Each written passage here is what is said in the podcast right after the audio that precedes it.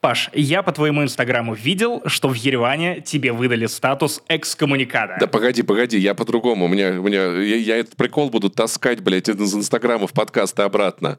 Меня замочили в центре Еревана, но я не сдался.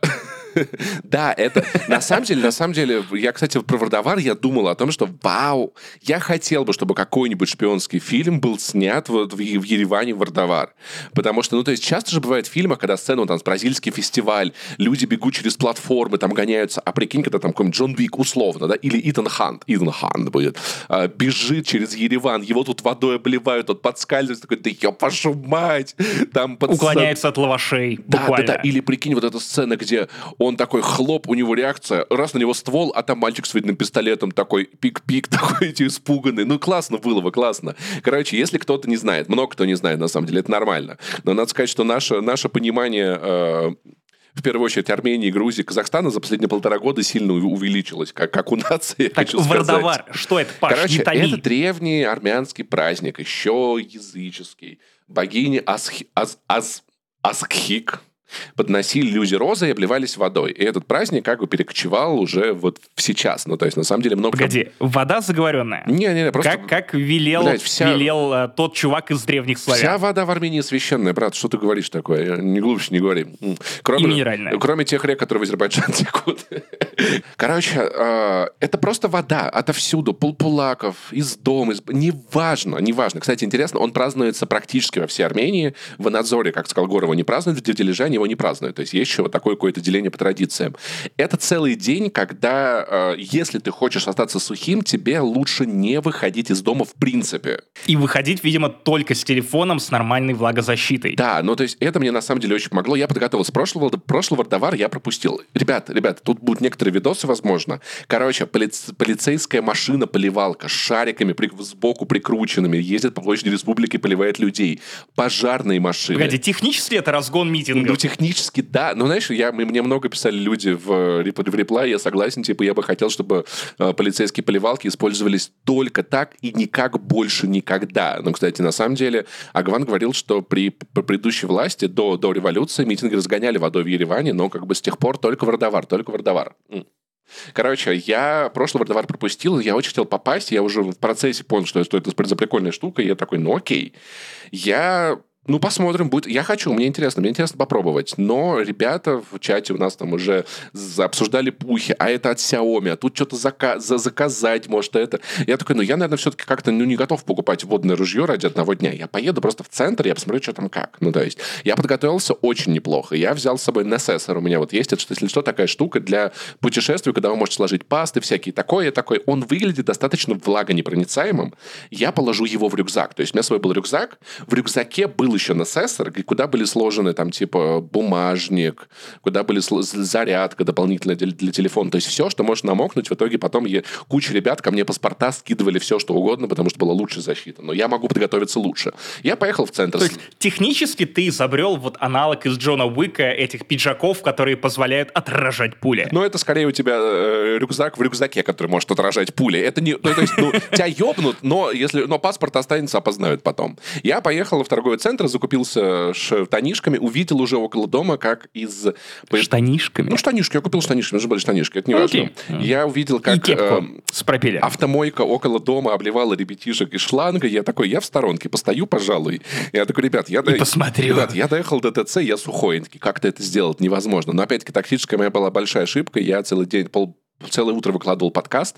В следующий Вардовар я буду просыпаться раньше, чтобы ехать утром, чтобы э, быть в центре событий, когда солнце прям в самом зените. Это, это очень важно. Я выехал достаточно поздно. Правильно ли я, я понимаю, что у тебя прям сюжетная арка закрывается в начале прошлого года или в середине прошлого года ты полюбил безумной любовью игру, где нужно из шланга поливать все подряд, а теперь ты сам попал под струи. Ну да, кстати, да, кстати, кстати, об этом я не думал, в этом есть смысл. Короче, я доехал до ТЦ, пишу, ребят, я сухой, они такие, как ты это сделал? Я такой, ну как это получилось? Потому что, ну чтобы ты понимал, это, это не просто люди бегают по улице, тебя могут облить из окна, то есть спокойно. То есть в центре я видел много, люди с ведрами стояли на балконе, проливали проходящих низ людей, обливали из шлангов. Потрясающе у моего знакомого, у Леши, есть, есть потрясающий потрясающий ТикТок, который турбо завирусился, очень круто. Там люди стоят с ведрами, и сверху им, видимо, в эти ведра наливают воду, и потом они все закрывают глаза, потому что просто целая, э, ну как сказать, целая водная бомба на них падает, просто это потрясающе. Паш, ты, ты, ты понимаешь, что армяне это единственная страна, известная мне, по крайней мере, которая реально ратифицировала судную ночь. Вот ту самую серию фильмов, где ты можешь в течение одного дня, одной ночи, вернее, творить что захочешь, то же самое, только днем в жаре с водой. Но, знаешь, это, это очень хорошо выплескивает эмоции. Об этом выплескивает. Об этом и чуть-чуть позже. Я, короче, пошел в центр. Я такой топаю. Вроде все нормально. Пара ребятишек мне попалась с водными пистолетами, которые, видимо, видимо, суровое лицо, не решились меня обливать. Я такой, ну, пока нормально. Но я жду, когда уже, когда уже. А, и я прохожу помаштоться, Немного воды из, с балкона до меня долетает, я такой, ну, чуть-чуть промок, начало дня. И тут я слышу топот у себя за спиной, я поворачиваюсь, пацаненок лет 10 с ведром бежит ко мне, я просто как Тони Старк поднимаю руки и такой, давай. И он просто пфф, с ног до головы меняет и водой. Я такой, вау. Бабушка, дедушка рядом какие-то сидят армянские на лавочке. Я поворачиваюсь, и такие, апресс, апресс, красава, все правильно. Да, ты понимаешь, как надо проживать этот день. А дядя а, армянский вручил мне а, шар с водой. А, воздушный шарик, наполненный водой. Я прохожу, он просто мне протягивает. Держи. Я говорю, че, че?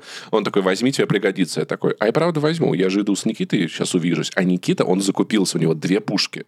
Какая-то, блядь, это вообще БФГ какая-то, еще вторая. Там про... Он готовился. Я такой, я встречу Никиту. Э, это выглядит еще как сетап для Far Cry, знаешь, где какой-то ограниченный регион, где местные просто такие взяли оборону в свои руки и такие, так, ну пора поднимать восстание, пора, пора обороняться. Вот, две пушки заранее. Те самые выживальщики, которые оказываются да. правы. Я, кстати, много, я, я много цитировал момент. твою шутку, да, мы все были журналистами в этот день, потому что Джурат вода по-армянски. Я иду, с, я иду с этим шаром, я такой, я заряжу Никите, нахуй. Он к этому не готов, но я не донес этот шар до Никиты, потому что э, пара армян лет 20 с небольшим стояли с водяными пистолетами, стреляли в прохожих, и один в меня вот так пуляет такой, смеется. Я смотрю, думаю, бля, какой же ты бесячий сухой невероятно бесяче сухой. И просто хуярю в него этим шаром с водой. Шар взрывается, блядь, это граната. Шар взрывается, они все мокрые, чел в ахуе. Хватается за ведро, и я съебываюсь. Я просто съебываюсь. По пути меня еще облили. Я когда я стоял на переходе, меня облили из, из проезжающей мимо машины нормально, то есть все уже. Я добрался до Никиты, смотрю, как Никита весело обливает всех проходящих, стреляет людям в машину из водного пистолета, я такой, блин, я тоже хочу. Он такой, пойдем в Ереван-Сити, пойдем в Ереван-Сити. Мы, значит, цепляем еще Акрама, топаем в Ереван-Сити, покупаем за где-то 6 тысяч драм, ну, что-то около там 1200, там, типа 1300 рублей себе по пуколке большой. Но один минус, э, у нее не было курка, то есть у нее как бы приклад, и ты типа прикладом двигаешь вперед-назад, и вода в этот ну, момент как помпа, льется. по сути. Ну, типа, да, да, не да, та, да, да. Не да, та, да, о которой да, вы подумали. Я подумал, какой мы подумали. О водородной помпе, само собой, из, из фильма Open Gamer. Мы заняли оборону у Пулпулака, ждали еще ребят. Блин, я за задоджил чувака с ведром, ты прикинь. Чел бежит на меня, с ведром замахивается, я стреляю ему точно в лицо, он закрывается рукой лицо и промахивается ведром. У нас там была небольшая баталия. До Туфа мы дошли просто, мы были, мы были как турбоотряд. Мы идем, я такой, ребята, ведра на 12, мы поднимаем пушки, прицеливаемся, такие, ребята, проходите с миром, мы не хотим, мы не хотим войны. Давайте аккуратно. И я такой, блин, добрым словом и водяным пистолетом в Ардавар можно сделать При- больше, Прикольно чем еще было бы словом. обмениваться сухими заложниками. Там То есть, покажи сухих. деньги. Нет, сперва покажи его, А там- человека. а там- Мой человек связался с твоим А там человеком. человек мокрый, деньги все мокрые, типа, что смысл вообще, просто пипец. Да, это тысяча драм купюра. Потому что деньги утекают, Паша. Они как вода. Никита купил зонт. Ты понял? Он раскрывал Но зонт. это читерство. цель- Ну, это щит. Ну, брат, это щит. Это- Это, нет, щит. это покупка кейсов буквально. Слушай, Это pay и to win. Никита, так делать нельзя. в, мы добрались до барбекю в центре, посидели, поели и увидели, я увидел первых прям активно недовольных э, Вардаваром. Это была семейная пара с ребенком из Ирана, которых э, после нескольких выстрелов из водного пистолета мужик пошел рамсить. Они что-то очень громко обсуждали, он прям был очень недоволен, и я подумал, типа, вау, наверное, туристов надо предупреждать о таком. Ну, то есть надо быть готовым. Это правда, это тот день, в который есть один способ не намокнуть, сидеть дома, и то не факт. Я видел в чате, кто-то рассказывал, что к нему пришел курьер с водяным пистолетом, такой, чаевые или я стреляю? Просто, блядь, понимаешь? Это что-то еще вроде Хэллоуина в этом смысле. И в итоге мы устроили финальный замес, прям очень крупный, у фонтана в центре центре Еревана, и я понял, что это была тактическая ошибка.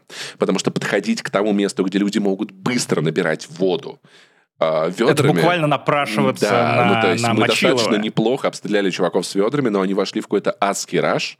Если честно, было ну, уже прям, прям по злому, ну, то есть прям а, когда тебя, тебя обливают ведром, это, ну, типа, это, это, не, это немного, но больно. Ну, то есть, это, это прям неприятно. Ну, это Ice Bucket Challenge Блин, буквально. Помнишь, Только без э, денег на благотворительность. Помнишь, в центре Еревана, на площади Республики, есть фонтаны? Они были практически осушены. Я не понимаю, то ли там выключили воду, то ли ее реально столько вылокали. У меня какое-то адское желание привести кроссовер российских ВДВшников. Блин, пожалуйста, и... не надо.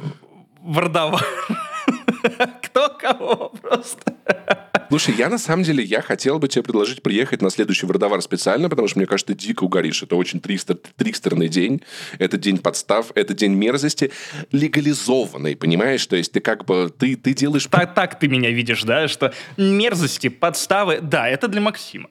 Э, где я не прав? Нет, нет, нет, я наоборот как тонко подмечу, да, коллега. Короче, и я в итоге, ну то есть я от состояния типа Блин, ну покупать э, все-таки, ну специально что-то для одного дня, это, ну как-то, ну, пере, ну перебор. Я схожу, посмотрю на Вардовар, это будет прикольно. Я пришел к стадию, что у меня уже, у меня уже в виш-листе в Амазоне, я такой, так, ну 300 баксов за Xiaomi, это все-таки дорого, это плюс, оно на батарейках.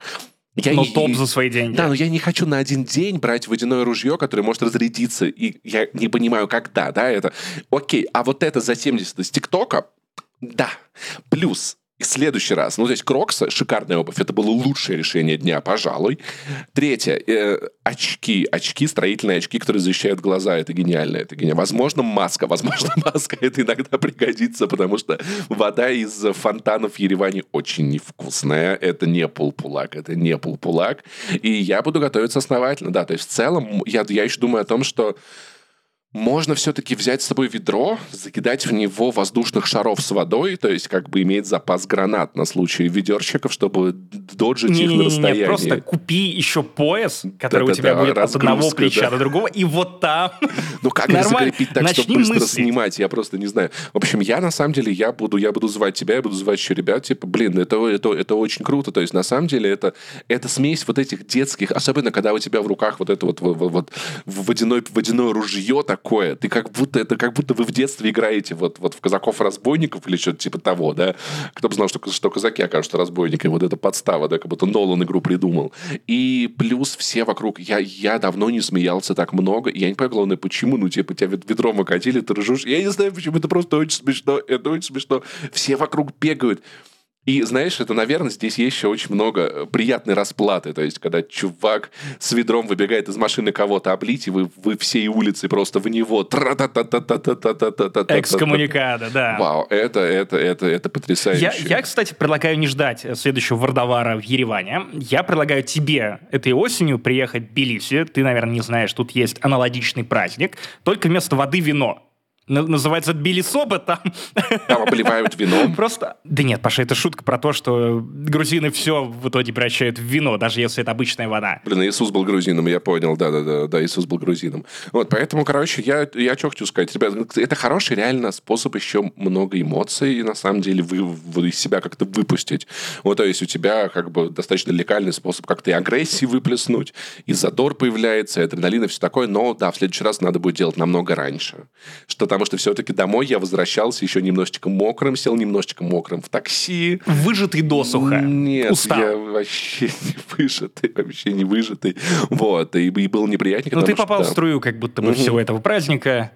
Так что я вообще в целом, в целом самое главное, что надо понимать, Вардовар это кайф. Ребят, надо, надо как-то, как-то, как-то к нему, короче, присоединяться. Вот. И, и это, что это да, не знаю, у меня нет никакой хорошей мысли, просто, просто я кайфанул, хотел поделиться, чтобы ты порадовалась, и вы порадовались, и знали, как прикольно. Ладно, признаюсь, захотелось, но не знаю, к добру ли, к худу ли, но знаешь, где воды не будет?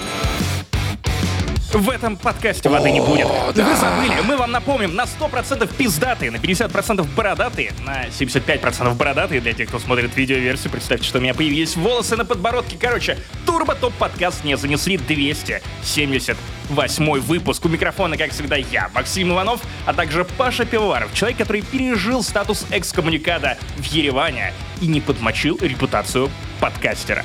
Итак, Паша, что в этом выпуске нашего подкаста? Ребята, это фантастический выпуск, я долго его ждал, потому что впервые за долгое время у нас будет три темы, три больших темы, три больших фильма. Это трипл фичер. Каждый из нас, мы посмотрели все ну, все, все три фильма, да, везде, ну, то есть, как бы в Тбилиси, в Ереване, и сразу, ну, то есть, буквально вот как только все это повыходило, но единственное, миссию я посмотрел позже, у меня появилась неделя фильмов, короче, на этой неделе я, я посмотрел фильм, который вогнал меня в экстенциальный ужас, заставил задуматься о своей судьбе и о судьбе своей родины, а еще Open, Итак, это Барби. А еще Опенгеймера, да, да, миссию. Да, они там Конституцию хотели переписать, ты, ты видел? Я тоже смеялся над тем, что поправить поправки к Конституции это не Опенгеймер, это не миссия невыполнима, это, это Барби. Это фильм про это. Про то, что лучше не бухтеть. Лучше даже не бухтеть. Такого от Греты Гервих я не ожидал, э, признаюсь. Так вот, трипл фичер. О чем мы говорим?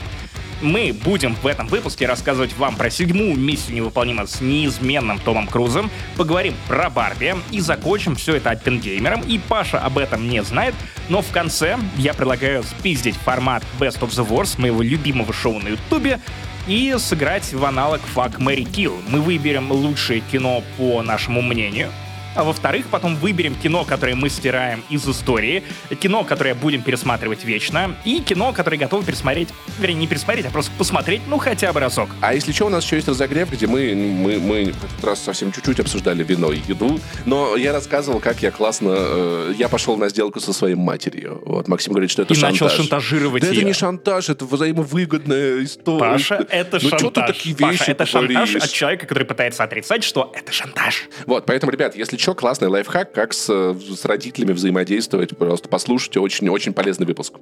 Там еще есть классный чат «Яма с хуями». Там еще есть другие наши подкасты. Если вы никогда никогда не слышали кучу своей наших в Финляндии не существует, несколько подкастов, всякие спешилы по старым фильмам Марвел, может быть, вам будет интересно, обращайтесь, подписывайтесь, смотрите и кайфуйте. Слушайте. Спокойно смотрите, слушайте. В общем, это, а также многое другое в 278-м подкасте не занесли. Ну что, погнали. Погнали. Итак, мы открываем эту киноночь, киновечер. Я, кстати, скучаю, наверное, по формату киноночей в Москве, когда ты за одну ночь мог посмотреть подряд несколько фильмов, и вот как будто бы миссия невыполнима, Барби Опенгеймер прям на прах. Мне кажется, это было круто, когда тебе типа там 18 или 20, когда тебе 30, ты такой всю ночь смотреть кино, а когда мы спать Да, будем? это так же круто, чувак. Ну, хотя, блин, с другой стороны, я до 6 не мог уснуть, да, если честно, после всего этого кино мог бы, да, два раза Open Gamer еще после Барби посмотреть. Короче, миссия Impossible. Во-первых, я хочу отметить, я хочу отметить, это будет, это не будет спойлером, фильм поделен на две части, поэтому вы знаете об этом. Блять, не, как эта хуйня заебала, поэтому, блядь, 5 э, из 10. Вот, Клифф да. Хендер. Короче. Кстати, действительно, в этом году они прям зачистили, потому что миссия невыполнима 7 заканчивается, ну, не то чтобы на полусловие, но с очевидным заделом на разрешение конфликтов в следующей части, которая, по идее, выйдет в следующем году, но я в этом крупно сомневаюсь. Человек-паук, Форсаж. А знаешь, что еще мразотно? Я подумал о том, что ну, изначально, когда мы вышли с тобой из кинотеатра и подумали о том, что Форсаж, по идее, следующий должен выйти в следующем году, как это было с Мстителями. А его заявили аж на 20 25 год. Теперь из-за забастовки сценаристов и актеров 25 год уже явно не 25 год, 26 или 27. Это не та история, которая требует вот такой театральной паузы. Здесь я бы, мне кажется, надо какое-то подтверждение, может ли быть такое, что сценарий к таким фильмам написаны целиком одновременно. Сниматься кто будет? Актеры точно бастуют, да, сука. Короче, а, я хочу сказать вот что. Это... Мне очень понравился этот фильм, потому что, наконец-то, миссия реально не выполнена. Кстати, да, впервые Первый раз за 7 фильмов и сериал. Миссия не выполнена. Господи, ну вот этот твист в конце, ну точнее, ну как твист? Просто задел на следующую часть, я такой, о, господи, я, я очень хочу этот фильм, пожалуйста. Я, на самом деле, в последнее время стал очень много думать о том, как же, сука, я уважаю Тома Круза. И для меня это новая мысль. Дело в том, что я как будто бы последние лет 10 его игнорировал. А тут я понимаю, что «Миссия невыполнима» — это последний такой франчайз, который ну, прям придуман Томом Крузом. Ты же помнишь, что после успеха Топ Гана в 90-х ему выделили гигантское количество бабла на продолжение одного из его любимых сериалов, а «Миссия невыполнима» — это изначально сериал, э, причем какой-то очень-очень древний, и э, Paramount после успеха Топ Гана дал бабок на «Миссию невыполнима», потом на еще одну, потом с третьей частью всю эту штуку переизобрел э, Джей Джей Абрамс. И вот интересный парадокс, я думаю о нем последнюю неделю, что, по сути, жизнь во франшизу после второй части вдохнул, опять же, Абрамс, самым невыразительным фильмом серии который одновременно ее осовременил, сделал актуальный для 21 века, ввел много персонажей и сделал Итана Ханта человеком, потому что в первых двух частях это просто я, я агент, я шпион, я выполняю все невыполнимые миссии. В третьей части там с женой замес и куча-куча людей. То, что по итогу стало фундаментом для всех остальных миссий, включая седьмую часть, где это видно прям, ну, прям заметно, что то, как была построена третья часть, она, это, это еще важнее для седьмой. Кстати, если что, мы с вами пересказали все миссии неуполнимы до вот этой новой в подкасте, что было раньше, прицените. Короче, у меня вообще любимая так-то шестая, если честно. Я пересматривал ну, последние полгода, пересмотрел все миссии с первой по шестую и такой, ну, норм, ну, конечно, прикольно, ну, наверное, ну, я все-таки, наверное, не в то время, бля, шестая, кай. Вот я на что реально кайфанул. Но я вижу, что забавное, мне есть ощущение, что фильм серия начала искать снова свое лицо, потому что шестая часть, как мне кажется... Это иронично, учитывая, что это серия про людей, которые меняют свои лица при помощи масок. Короче, шестая часть — это все-таки форсаж скорее. Это очень такое... Это достаточно легковесное кино, шумное, красивое, но более форсажеобразное. А вот эта часть, которая э, многие называют ее слабее предыдущей, я понимаю почему, она а мне кажется, это лучшая часть серии, если честно. Я, я с других людей. Мне кажется, мне, мне все-таки кажется, что, что шестая нравится мне больше, но мне, у меня есть было ощущение с четкое вайба первой части «Миссия невыполнима». Вот, то есть заметь, насколько кино стало медленнее, вот, то есть насколько его темп стал не тикточным. Да, мы, мы, мы оказались в той точке, где «Миссия невыполнима» стала лучшей экранизацией Uncharted, чем экранизация Uncharted. Ну, видимо, да, видимо, да, видимо, да. Причем вторую часть подряд. Вспомни, Кристофер Маккуори, который режиссер и сценарист последних «Миссия невыполнима», он вдохновляется Uncharted, он не скрывает это. Та самая сцена с падением из самолета и цеплением за выпавший из него грузы, очевидно, третья часть. Тут они решили тупо кадр в кадр, э, только растянув на час, экранизировать начало второй. Он найдет подлодку в джунглях. Если честно, я, я уважаю амажи в кино, но это, это уже даже сложно назвать амажем. Они такие, да, мы пиздим, мы, мы пиздим, а что вы сделаете? Ну, то есть, пора бы уже Брюса Остреля и Нила Дракмана указывать в титрах. Я не думаю, что у Naughty Dog есть какие-то, блядь, авторские права на карабкание по падающему поезду. Ну, то есть, это в целом ситуация, как бы, мне кажется, типичная для э, Америки, там, в 18-19 веке. А, как, короче, от, знаешь, вот у меня вот было, я помню, что у меня давно в «Миссии невыполнима» не было такого ощущения безнадеги.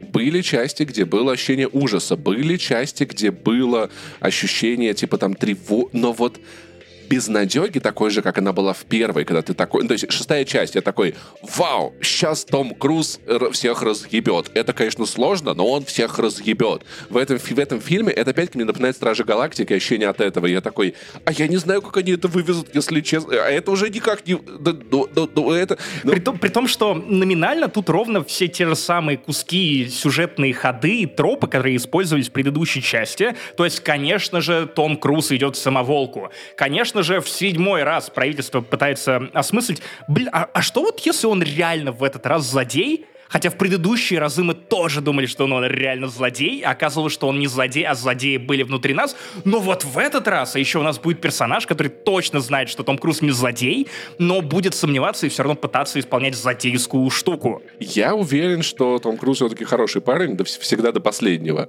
Позабавило меня вот еще что. Спецэффекты, которые перекликаются с форсажем последним очень хорошо. Я смотрю на эту лестницу в Риме, и я такой, блядь, там туристов вообще пускают, и там, то, блядь, Доминик едет, то там, блядь, Итан Я, я когда видел эту сцену, я был убежден, что сейчас нам поставят монтаж, знаешь, вот как в «Форсаже», когда они в чужие кадры какие-то монтируют новых персонажей, и тут, прикинь, просто Том Круз едет по этой лестнице в Риме, поворачивается из тачки, а там просто Доминик Торетто в этот момент таранит бомбу. Доминик Торетто спас бабушку, Том Круз спас женщину с ребенком. Я такой, вы, вы как-то, вы поделили их как-то? Я- прикинь, бабушка такая, нет, меня уже Доминик спас, мне вашей хуйни не надо больше. Я думаю, ребят, а, ну, что, а приезжайте в Ереван.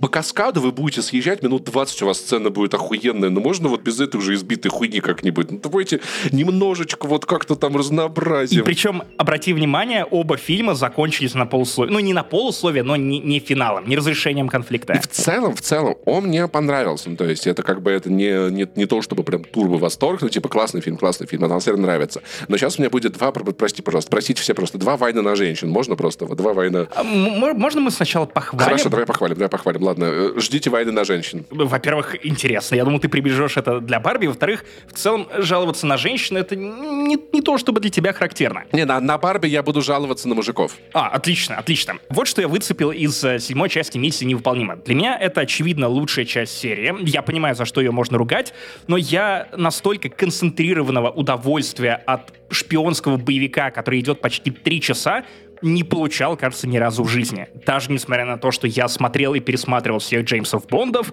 я смотрел все предыдущие части «Миссия невыполнима», но то ли это магия Аймакса, то ли это магия момент какого-то, что я посмотрел его в нужный период времени, то ли я просто стал лучше разбираться, и, и- и я знал, куда точно смотреть, что вот сейчас будет тот самый безумный трюк, где Том Круз на мотоцикле спрыгивает с этого отвеса, и ты точно знаешь, что из графона они добавили туда только, ну, трамплин, который замаскировали под гору, и внизу они, по-моему, нарисовали не чистые скалы, а не- немножко зеленого пространства, чтобы ему было куда приземляться, если что, хотя ты точно знаешь. Я подумал о том, что миссия «Невыполнима 7» для меня работает по двум причинам. Первое, ты прав, это ощущение безнадеги, э, потому что его враг, по сути, это Альтрон из Старых Мстителей. Слушай, но оно Это сделано сильно ИИ. лучше, если попозже об этом скажу. Э, Я, я согласен. И э, это ИИ, который предугадывает твои события, и, с одной стороны, может быть, через пару лет, через 10 лет, когда мы привыкнем к нейросетям и тому, как они внедряются в нашу жизнь, это будет смотреться кринжово, как фильмы про VR и то, что ты можешь попасть в виртуальную реальность из 90-х, а может быть, э, ну, прямо сейчас, по крайней мере, это выглядит свежо. И знаешь, в чем прикол? Я пересматривал «Миссию невыполнима», и, по сути, я ни из одной части не помню злодея. Тут его нет, это алгоритм. Это буквально это робот, который предугадывает э, события, предугадывает действия других живых людей, и который подчиняет их волю себе. И с одной стороны, да, это большая натяжка даже для миссии невыполнима. С другой стороны, я понимаю точно, что этого Альтрона я, я запомню.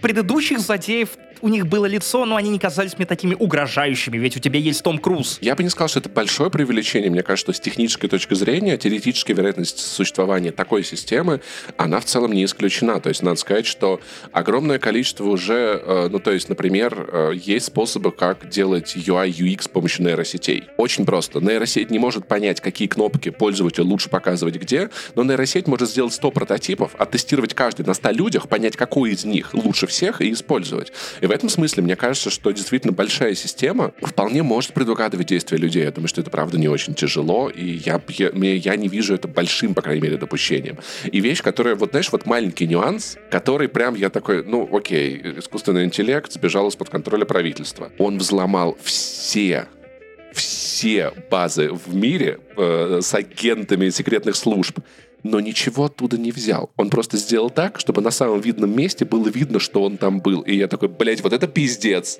Вот, вот, вот знаешь, то есть паника прям тут же такая тыдыщ в этот момент. Я такой, это очень стрёмно звучит.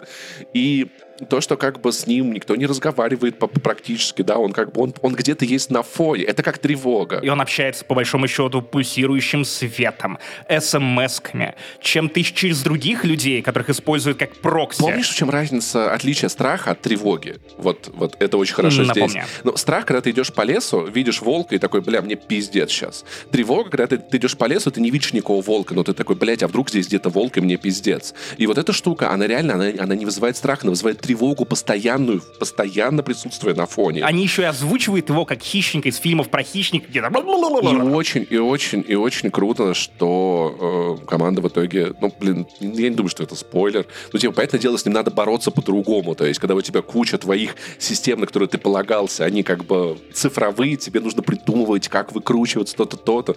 Это тоже очень классно, да, да, такой момент времени, такой конфликт сцены в подлодке, с подлодкой в начале, вообще, мое почтение. Велика Севастополь. Да, после всех этих хантер-киллеров, которых я посмотрел, я такой, о, да, ну да, да, вот это я прям, я прям большое получил удовольствие, поэтому классная миссия неуполнима. Ты заметил, что второй фильм подряд с Томом Крузом, Том Круз рассказывает о том, какой он пиздатый. Ладно, э, это любой фильм с Томом Крузом, да. но в Топ Гане 2 это очень очевидная аналогия, что на самом деле Топ Ган 2 это не просто кино про пилотов, это кино про Голливуд. И к чему рано или поздно приходит, и к месту самого Тома Круза в этом Голливуде, что вы не сможете заменить такую последнюю кинозвезду боевиков, э, которым на самом деле является Том Круз, потому что я не могу вспомнить ни одного другого человека в индустрии, который держал бы на себе франшизу, сам бы исполнял трюки. Доминик Тар... Э, то, ну... Но Вин Дизель не исполняет трюки сам. Это человек, которого можно заменить. Тома Круза ты не заменишь. Второй Топ Ган, он ровно про то, что, да, конечно, новички — это неплохо, молодое поколение, да, норм, но старики, стариков вы не заметите. Я не готов передавать факел. Э, эта миссия невыполнима, она буквально рассказывает, ну, иносказательно про борьбу, вернее, противопоставление Тома Круза, который буквально делает авторское кино. Я понимаю, что сейчас у многих возник вопрос, это же просто блокбастер. Ну да, но его, по сути, продюсирует все время один человек, играет в нем один человек. Кристофер Макуори последние три части пишет сценарий и снимает это все, и да, это авторское кино, просто это авторский блокбастер, наверное. И в этой части Тома Круза и его подход к созданию кино противопоставляют алгоритмам. Мы, мы видим, что происходит с Netflix последние годы, где алгоритмы правят всем. Они выбирают, что тебе показывать, они выбирают каких-то конкретных актеров для конкретных демографий, видимо, помогают курировать э, сценарные комнаты, придумывать сюжетные ходы и прочее, прочее, прочее. И в итоге мы получаем что-то пластмассовое и неестественное, как, например, фильм с Райаном Гослингом Грей, э, «Серый человек», в общем. И до этого Э, Six Continental абсолютно то же самое. Это все кино, придуманное, срежиссированное, поставленное и написанное нейросетями. И вот ты видишь, как э, герой Тома Круза, Итан Хант, борется с алгоритмом, который буквально управляет людьми, предсказывает их поведение и события. Да, да, окей, я согласен. Это продолжение этого нарратива, да, это правда круто. Я, я в этот момент, как, когда я задумался, такой, о, воу, Том Круз не слезает с любимой лошади и продолжает это пушить. Меня еще просто зацепила та фраза. Но он же мужик, мужики любят лошадей, блядь. Мужик, да, да, да. Смешно, что я сначала посмотрел Барби, потом Опенгеймера, поэтому, когда в Опенгеймере они упомянули лошадей, как сильно их любят, я, для меня это просто была разрывная шутеха. При этом есть еще одна штука, которую недавно Том Круз озвучивал в интервью. Меня одновременно она восхищает и пугает. У меня есть теория, что Том Круз прям целенаправленно пытается умереть на съемочной площадке. Мне он сказал в этом интервью, что я вдохновляюсь Харрисоном Фордом, которому уже 80, он все еще снимается в экшн-фильмах, он все еще в прекрасной форме. Если бы, Паша, ты посмотрел пятого Индиану Джонса, Харрисон Форд заставляет завидовать себе 80-летнему, потому что он настолько подкачанный и классно выглядящий в своем возрасте в плане тела. Я так хорошо, к сожалению, не выгляжу в 29, Паш, и ты в свои 33. А знаешь, как у Форда это получилось? Как? Фокус. Он был против Феррари. Фокус. Хорошо, хорошо. И вроде как последние годы ходили слухи, что, скорее всего, вот эта миссия невыполнима и следующая, они станут финалом франшизы. Теперь же Круз заявляет, что нет, я хочу быть легендой, как Харрисон Форд, до 80 вы будете на меня смотреть. Я же, ну, мы же оба понимаем с тобой, что это человек, который отрицает старение, свой возраст, э, он наращивает ценность, и чем дальше, тем на более безумные штуки он будет ну, соглашаться. И, скорее всего, у него в голове нет вот этой картины мира, в которой он просто уходит на покой, как будто бы для него единственный способ завершить карьеру, пока он еще в уме, это умереть. Умереть легендой во время исполнения какого-то невероятного трюка, завершив этим самым свою голливудскую карьеру. Слушай, как, и... ты, как ты думаешь, сколько, вот, сколько вот страховка стоит? Я даже не представляю, если честно. Я Ладно, думаю, что ему отказываются шутка. выдавать страховку. Окей, короче, немножечко моего, чуть-чуть, ве- две вещи, которые мне прям не понравились. Это бывает. Это нормально, это не делает фильм хуже, просто, типа, они моментами есть. Первое, это присутствие там Ребекки Фергюсон. Я обожаю эту актрису. Она потрясающая, у нее шикарная роль в «Миссия невыполнима». Но что-то у меня есть такое ощущение, как будто в этом фильме такая, типа, блядь, Том, я так заебалась. Я в Дюне, я в. Я, дав... ну, я, окей, я чуть-чуть, давай в кадре похожу налево на... Особенно на фоне Хейли Этвелл. Хелли Эдвал, я, блядь, всем сердцем нахуй ненавижу. Это пиздец. Мне хотелось Я, просто... я могу согласиться. Я да, такой, да. ты заебала. Бля, знаешь, Но погоди, знаешь, какой- ты, ты не про актрису, ты про ее героиню. Сама Этвелл великолепна. Да, само собой, она потрясающая актриса. Да, ей бог всего хорошего, потрясающая. И она играет потрясающе, но ее персонаж нырыня. Я такой, знаешь, это вот вайб, вайб, когда тебе нужно, когда тебе нужно кота вот нести, э, короче, в ветеринарку, ты достаешь переноску, и он такой, я по съебам нахуй. Ты такой, да подожди, блядь, мы тебе помочь хотим. Остановись, пожалуйста, на минуточку. Хорошо, я остановился. Пойдем в ветеринарку.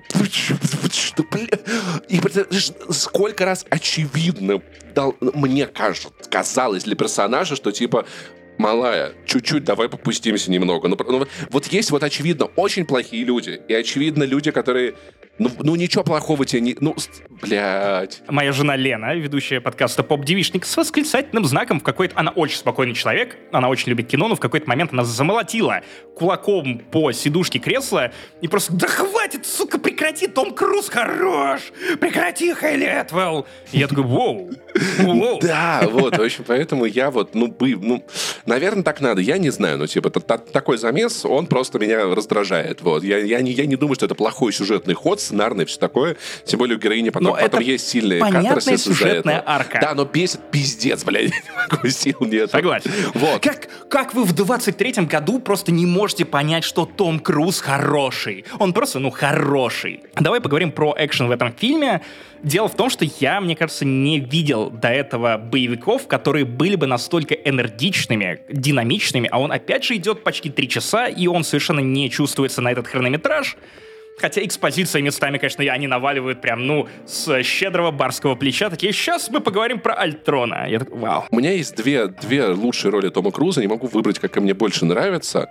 Первая — это «Грань будущего». А вторая, конечно, это «Сыжу вам своего Да, майонеза». да, да, да, да. И вот мне, мне кажется, на самом деле, что в целом я знаю много боевиков, которые имеют темп не хуже, но у миссии, то он тоже хороший. То есть я бы не сказал, что он прям, прям выделяющийся, на мой взгляд.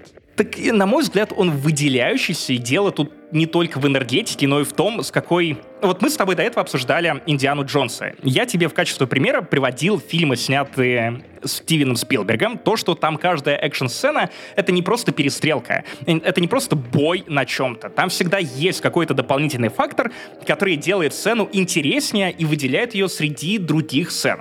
У «Миссии невыполнима 7» целых два эпизода погонь на фильм, и обычно, ну, эпизод погони — это на один эпизод больше, чем я бы хотел, потому что погони в боевиках нужно уметь снимать.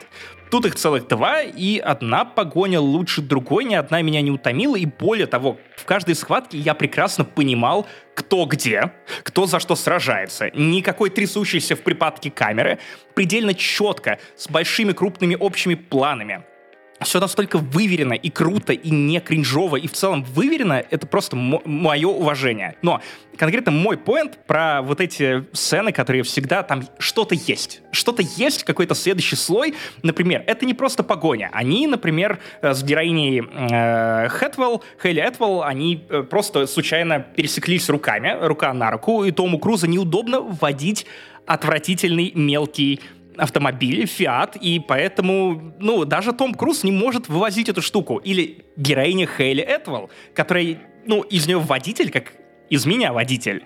Вот, и она тоже не может вывести эту традиционную погоню миссия невыполнима. И тут очень много таких сцен, когда ты думаешь, что, ну, окей, сейчас нас ждет просто необязательная перестрелка, а потом оказывается, что да нет, они вот с этим сетапом наручников умудряется придумывать и перестрелки, и погони, и кучу всего, и впечатляющую сцену с поездом, где я тоже подумал, ну вот теперь-то ему точно пизда, что они там рассказывали еще про восьмую часть. Уже, наверное, после 28 минут, а на 28 минуте вот тебе показывают, что это, ах да, это миссия невыполнима 7, мы забыли представиться. Это кино, от которого у меня захватывало дух, очень жаль, что в IMAX его показывали еще неделю, но опять же, я понимаю, что есть Том Круз и есть Нолан. И уважение Голливуд испытывает и к тому, и к другому, но Нолан — это Нолан. Это человек, который, ну, во многом популяризовал IMAX, IMAX да, съемку. IMAX ему при- обязан, да. И давай отдельно просто поаплодируем и Кристоферу Макуоре, и Тому Крузу, что впервые за хрен знает сколько времени у нас финал боевика, триллера. Паш, сейчас вот, ну, это прям безумная идея. Я понимаю, что наши слушатели и зрители тоже, они вот немножко в шоке будут. Сука, это светлый финал. Это не битва э, в полутьме двух CGI говен. Это битва, в которой ты можешь различить любую хуйню. И опять же, очень Ну, тяжко Джонни смотреть тоже так «Миссию было, ну невыполнимость». согласись, как бы, ну типа, ты очень Ну, громко ну да, ну и разбрасываешься то, фразами. Они сначала в сумерках, потом в конце Но там видно тоже было, не всё то, понятно. очень темно. И там уже просто крещендо, да, но Джон Уик 4 тоже хороший, качественный боевик, но даже он не вызвал у меня такого ощущения того, что это прям, ну, магия кино, как седьмая миссия невыполнима, по большей части из-за того, что ты знаешь, что все эти трюки, люди, которые их исполняли, они делали это не один раз, и они реально рисковали жизнью. И от этого я как аэрофоб, когда Том Круз прыгал с мотоцикла со скалы, мне было некомфортно. Ты видишь еще эти съемки с дрона, где у Тома Круза, как у белки-летяги, раздувает щеки, и он так так вот летит, такой, сука, там же скалы, прекрати, что ты делаешь, черт? Все-таки вот это ощущение незаконченности, оно смазывает концовку, и я с тобой, кстати, делился наблюдением, почему мы- Мстители это другое в этом смысле, или нет? Тем, что я тоже думал о том, что как бы на «Мстителях» я блин, как кайфный фильм поделили на две части. С «Человеком-пауком» вот и «Форсажем», и «Миссия невыполнимой» я не уверен, что сработает так же хорошо, потому что «Мстители» — это два фильма, рассказывающие каждый свою историю. То есть линия Таноса из первой половины закончилась. И второй фильм, он уже про других людей, про другие ситуации в одном контексте. Это все-таки делится на два фильма более-менее, по сути своей. С Человеком-пауком есть точное ощущение, что это будет один фильм. Может быть, я, я могу ошибиться про каждый из них, но у меня есть ощущение, что это будет один фильм, поделенный на два для каждого из случаев. Не знаю, будем смотреть потом через год, два, три, четыре, восемь, как хорошо сработает это или нет, но ощущение какой-то не- небольшой расстроенности все-таки есть у меня, потому что как будто бы, ну вот, э, вот пиковая точка, она не наступает. Я такой, ну, я, и при этом я был к этому готов, но все-таки небольшое ощущение разочарования таких фильмов остается, и с ним как-то надо мириться каждый раз, вот оно преследует меня, вот я, оно вот живет и немного смазывает впечатление. Из хороших новостей это штука, которая живет в моменте, и когда выходит продолжение, и спустя годы ты все это пересматриваешь, тебе не нужно ждать, ты просто включаешь следующий фильм. Итак, Паша, соберись, пожалуйста, потому что обсуждение этого фильма в нашем трипл-фичере может начаться только с этой фразы «Hi, Барби!» Гамаджиба Барби, Баревкин. Короче, короче, Максим. Максим, очень-очень важный, очень важный вопрос. Да, Куда ходят куклы, чтобы пить мед? Пить мед. Да. Э, я не знаю, я даже не могу придумать панч. Барби. А, Барби. Неплохо. Это я, это ты, я. ты, кстати, Паша, я знаю, под чем ты придумывал эту шутку. Под Барби Туратом. Туратом. Да, тоже, кстати, кстати, я, я это шутил. Короче, я хочу сказать, что фильм, который начинается с отсылки «Космическая Одиссея», это уже, это уже хорошая заявка, надо сказать. Потому что Да, я... где маленьких девчонок сравнивают с обезьянами. Это тоже немного странно, но смешно. Блин, ну просто это так круто, когда на- я такой, вау, нахуй, это же вот это, как говорил Заратустра, и все вот это. И знаешь, из этого у меня проистекает внезапный тейк, к которому я сегодня пришел, что это кино не для детей, это кино для мам. Это кино для тех девочек, которые росли на Барби в 90-е и 80-е. И будущих мам, которые пока еще даже не хвастают телами. Да, А, короче, я хочу сказать, да, что, что прикол, я вот тоже думал об этом. Это не детское кино. То есть дети могут его посмотреть, но мне кажется, самый важный контекст переосмысления в целом самого явления Барби, он нацелен не на маленьких девочек, он нацелен на родителей, которым стоит понять, что такое Барби, как она повлияла на культуру, их жизнь, чтобы они могли объяснять своим детям, типа, как это работает, как не работает и все такое. Я согласен, тем более мы, ну, я точно не знаю, знаю, насколько вообще сейчас э, девчонки играют в Барби. Судя по этому фильму, произошло какое-то отрицание, в том числе из-за смены взглядов, культуры, всяких парадигм. Слушай, ну вот это я, я, если честно, сам не понимаю, но мне кажется, бар... Я не знаю, я, да, я почитал бы на эту тему, ну, то есть, какое место Барби сейчас занимает в мире, но мне кажется, что все-таки они, наверное, есть. Но в любом случае, э, блин, я я шел на этот фильм, кстати, со всеми тремя фильмами, я только с Опенгеймером я трейлер один видел, когда ходил в кино на миссию, я такой, да ебаный рот, я же не хотел смотреть. Прикинь, я пошел на фильм Барби, понятия не имею, что там будет, о чем он, что будет происходить, куда они отправятся, куда не отправятся. Я очень дико фанул. Единственное, что я знал, ну, то есть я еще по промо-материалам понимал, что это будет очень постироничная, на самом деле, история, ну, точнее, переосмысление, постмета, и я дико кайфанул. Ну, то есть это правда, я не ожидал от фильма про Барби настолько глубокого. Он, правда, вызвал меня некоторый экзистенциальный кризис. Ну, то есть это... А кто такой я? Вот хороший вопрос. Я, я согласен, и на самом деле интересно, что это фильм не только про Барби, но и про Кена в равной степени. И вы ну, если у вас пенис, и вы идентифицируете себя как но мужчина, вы можете идти на фильм «Кен». Okay. По сути, у него законченная сюжетная арка, да. и вы можете воспринимать это как экранизацию его личной истории, тем более, что экранного времени у гениального Райана Гослинга возможно, это моя любимая его роль. То есть я видел его в комедиях вроде «Славных парней». Не, все-таки моя любимая это вот Ларса не настоящая девушка. Я обожаю, бля, ты просто ты видел, братан. Просто тут он настолько хорош, и я смотрел это в оригинале. Боже мой, как он еще голосом все это отыгрывает, не только мимикой. Великолепно. Мне Барби понравилось. Возможно, сильно меньше, чем тебе. Дело в том, что я в течение всего фильма ну, не мог отделаться от некоторой фальшивости происходящего, у меня возникло ощущение того, что как будто бы и Грета Дервих, и Ноа Баумбах, э, они немножко сыграли роль свадебных генералов в этой истории. И да, это прекрасное кино, оно смешное, но тебе не кажется, что фильм, снятый на бабло корпораций и мужиков, и их одобрения из этих же корпораций, которые дают деньги на критику, иронизирование над корпорациями и мужиков в этих корпорациях, в том числе эта картина иронизирует над тем, что монетизацию любой хуйни эти корпорации способны провернуть, даже если речь про обыкновенную девчонку. И вроде бы вы снимаете об этом фильм, он смешной, он замечательный, комментарии едкие, но при этом есть ощущение, что все равно главные бенефициары этой истории — это мужики из корпораций, которые заработали на этой демографии, которая хотела немножко эмпауэрмента. И в конце, финал фильма, если что, без спойлеров, как будто бы побеждает не Барби, не Кен, а побеждают корпорации, которые просто такие да, теперь мы заработаем и на этом. И это очень жизненная история ты понимаешь, что да, в реальном мире побеждают корпорации, люди при деньгах. Ты вот этот вот злодей из Far Cry из этого мема, который такой, да, Двачер, ты критикуешь левую повестку, и я критикую левую повестку, но мы не одинаковые.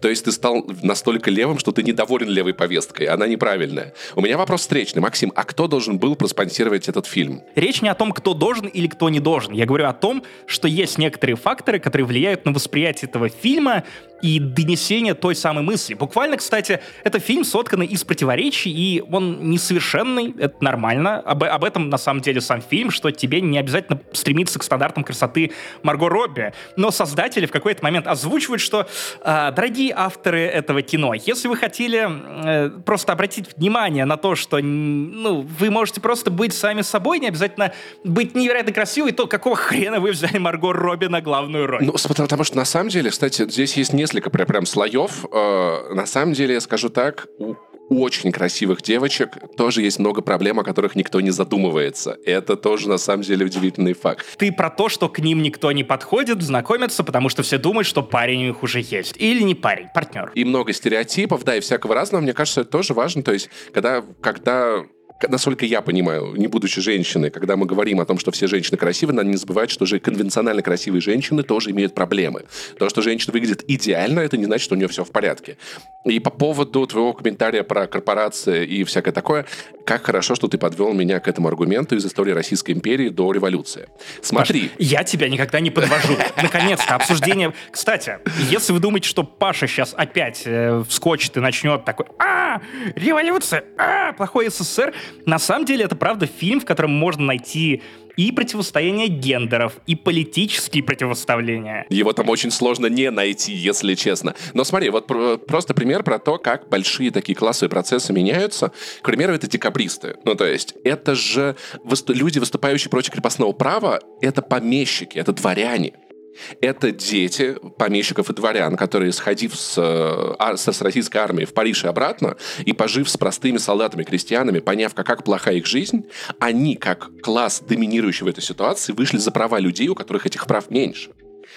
То же самое можно сказать про Карла Маркса, который сам был сыном помещика. Ну, то есть его mm. семья использовала... Кена Маркса. Его семья... Исп... Hi, Послушай, его семья использовала рабский труд, и он, глядя на это, находясь в привилегированном положении, э, переосмыслил то, что происходит с обществом, да, и написал книгу, которая позволила многим людям так или иначе, сколько бы зла она ни сделала, обрести свободу. И мне кажется, в этом смысле, ну, я не вижу большого противоречия, что какая-то большая сила, как там корпорация, как э, кин киностудии, которые понимают важность некоторых социальных процессов. Да, и при этом они устраивают довольно бесстыдный продукт плейсмент с корпорацией Mattel, и это, это иронично выглядит то, что да, это фильм, который критикует потребительство, но при этом он сам становится частью системы, которая поощряет потребительство, помогает продавать эти куклы и помогает, по сути, культивировать некоторые завышенные ожидания. Лучший способ достучаться до потребителя — это дать им продукт потребления. Ну, то есть это это по-другому не работает. Блять, почему мы именно вот...